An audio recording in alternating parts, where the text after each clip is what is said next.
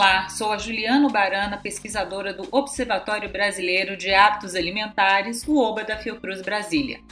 Nesse terceiro episódio do Narrativas do Comer, vamos abordar a relação entre a agricultura familiar e o Programa de Alimentação Escolar do Distrito Federal.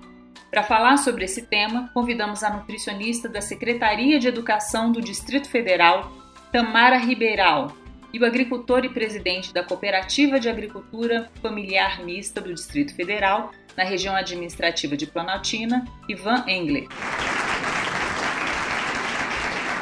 Nos últimos anos, o Programa de Alimentação Escolar no Distrito Federal conquistou iniciativas de compras públicas sustentáveis articuladas ao fortalecimento da agricultura familiar, tornando-se parte importante da vida de muitos agricultores, como seu Ivan, e tem uma história de vida dedicada ao cultivo de alimentos.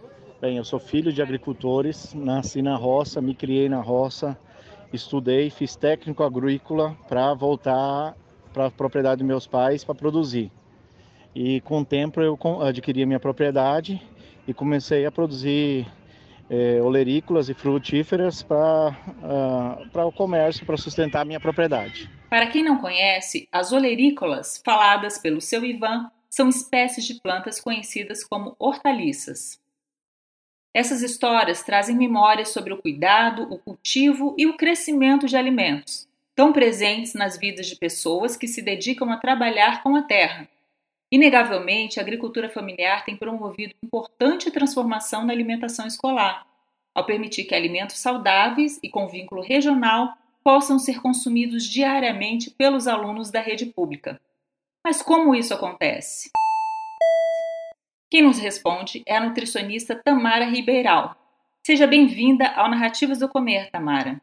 Nos conte como é feita a compra de alimentos juntos aos agricultores familiares para disponibilização nas escolas do Distrito Federal. Olá, Juliana e todos que nos ouvem. É, bem, a Lei 11.947, de 16 de junho de 2009, ela determina que no mínimo 30% do valor repassado aos estados, municípios e ao Distrito Federal para o Programa Nacional de Alimentação Escolar, o PENAI, eles devem ser utilizados obrigatoriamente na compra de gêneros alimentícios provenientes da agricultura familiar. E esse repasse ele ocorre por meio do Fundo Nacional de Desenvolvimento da Educação, o FNDE. Então, a compra da agricultura familiar para alimentação escolar ela foi regulamentada por resolução, né? É, a mais atual é a resolução número 6 de 2020, com todas as definições, as etapas, o modo de funcionamento, né, que ocorre essa compra, que acontece por chamada pública. Então, aqui no DF, a chamada pública ela é concluída normalmente no primeiro semestre do ano e por meio dela ficam definidas as cooperativas né, e associações que vão fornecer os alimentos nas escolas e em quais regionais de ensino.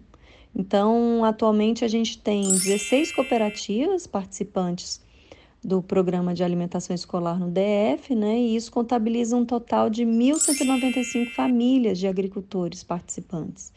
E essas famílias atendem aproximadamente 520 mil alunos da rede pública de ensino do DF, né? Isso de acordo com dados do último censo escolar. E quais os benefícios da aquisição dos alimentos de agricultores familiares da região? Bom, são vários os benefícios, né?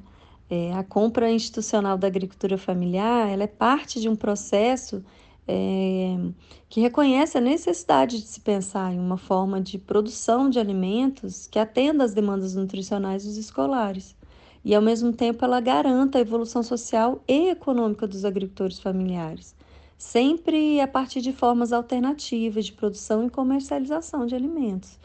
Então, essas formas alternativas, que incluem a criação de cadeias curtas de produção e comercialização, né? É, e ao mesmo tempo aproxima a relação entre produtores e, e, e consumidores, valoriza a diversidade produtiva né, atende também às necessidades das instituições públicas. Né? Isso tudo possibilita o acesso a alimentos saudáveis e de qualidade para os alunos.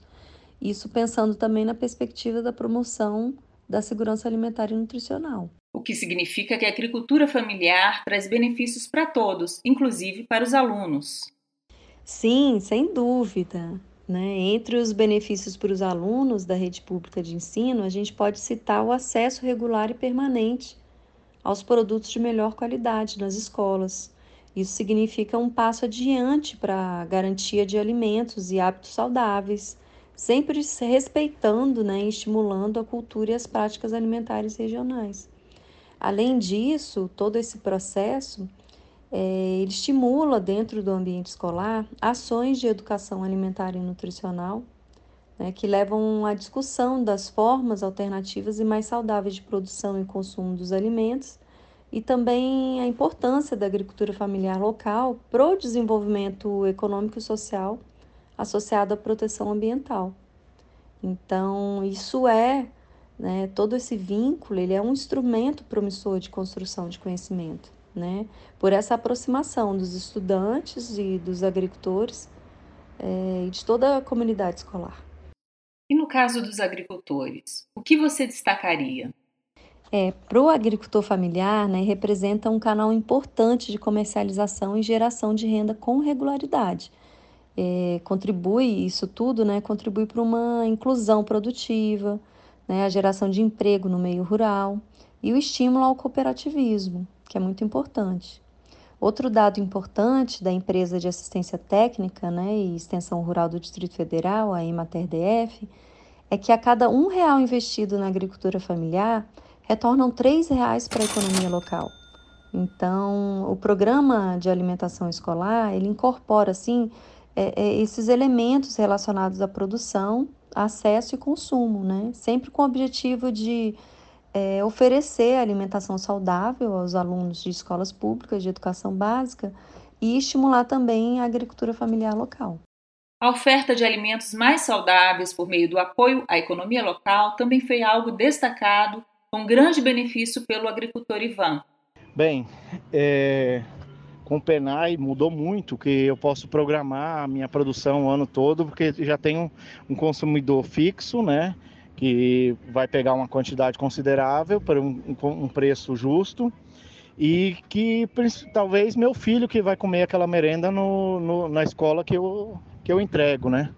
Então a gente produz com, com a maior qualidade é, escolhe bem, é, que sabe que as escolas são bem exigentes na qualidade desses produtos, tanto no frescor quanto no, na, na qualidade nutricional, porque são entregues para criança que está em desenvolvimento, ainda crescimento, né? Então precisa uma comida bem saudável para poder ter esse desenvolvimento desse, desse aluno, né?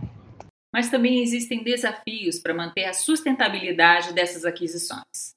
Tamara, você pode falar um pouco sobre isso? Bom, no DF foi preciso pensar em estratégias que pudessem otimizar a aquisição pela agricultura familiar.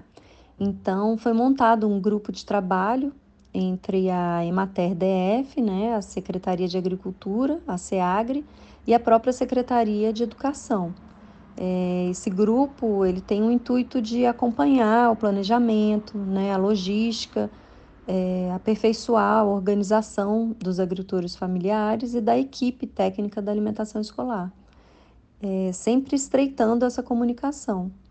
Então, é, além disso, é importante que propicie né, uma maior sensibilização dos gestores para a captação de recursos financeiros e dessa forma aumentar a contratação ano a ano, sempre pensando na diversificação de alimentos da agricultura familiar para serem incluídos nos cardápios da alimentação escolar da rede pública do Distrito Federal.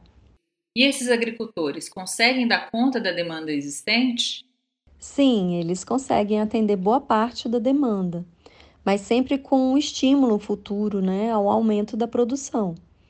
Agora, em relação aos alimentos orgânicos ou agroecológicos, é, ainda são poucas as cooperativas e associações né, de, de agricultores familiares que participam do programa de alimentação escolar do DF. É, até porque é a, a, a demanda né, é muito grande exigida pelo programa.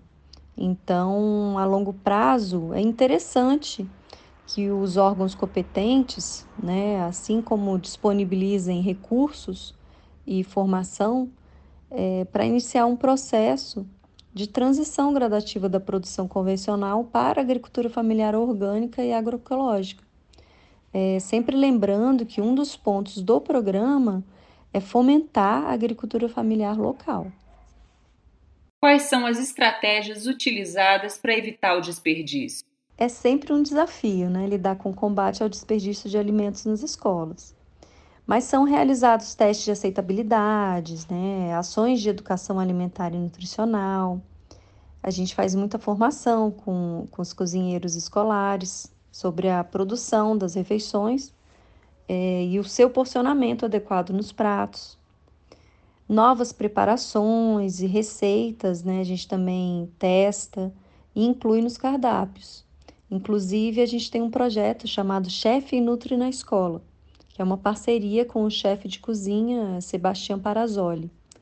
Então, as, todas essas são, e mais algumas, né, outras, são estratégias executadas no dia a dia do trabalho, dentro e fora do ambiente escolar. O aproveitamento de frutas e legumes da época também é uma das estratégias utilizadas? Sim, Juliana. Em relação à sazonalidade, a gente segue a elaboração dos cardápios de acordo com a produção agrícola da época.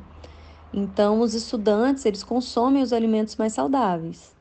Uma fruta de época que faz muito sucesso no cardápio, por exemplo, é o morango. Os alunos adoram. Na nossa conversa, o agricultor Ivan também falou sobre a produção dos alimentos da época e destacou a qualidade desses alimentos. E o último quesito aí temos a sazonalidade de alguns produtos, né, em algumas épocas, mas é, são direcionados mais para entrega na época da colheita, porque é a época que a produção tem melhor qualidade né, e maior volume para poder atender os contratos. E daí já é destinado já primeiro para o programa do governo, né, SPNAI, para entrega das escolas, e o restante a gente comercializa em feiras, em mercados, tudo pela cooperativa. E chegamos ao final desse episódio.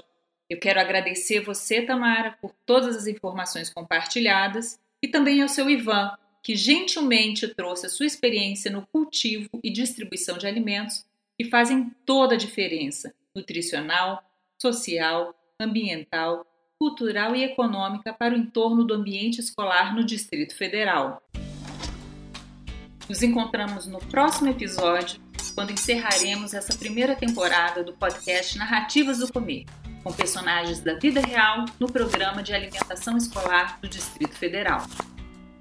Na ocasião, fecharemos com chave de ouro com a fala das merendeiras, as responsáveis por colocar a mão na massa e transformar todos esses alimentos na tão falada comida de verdade.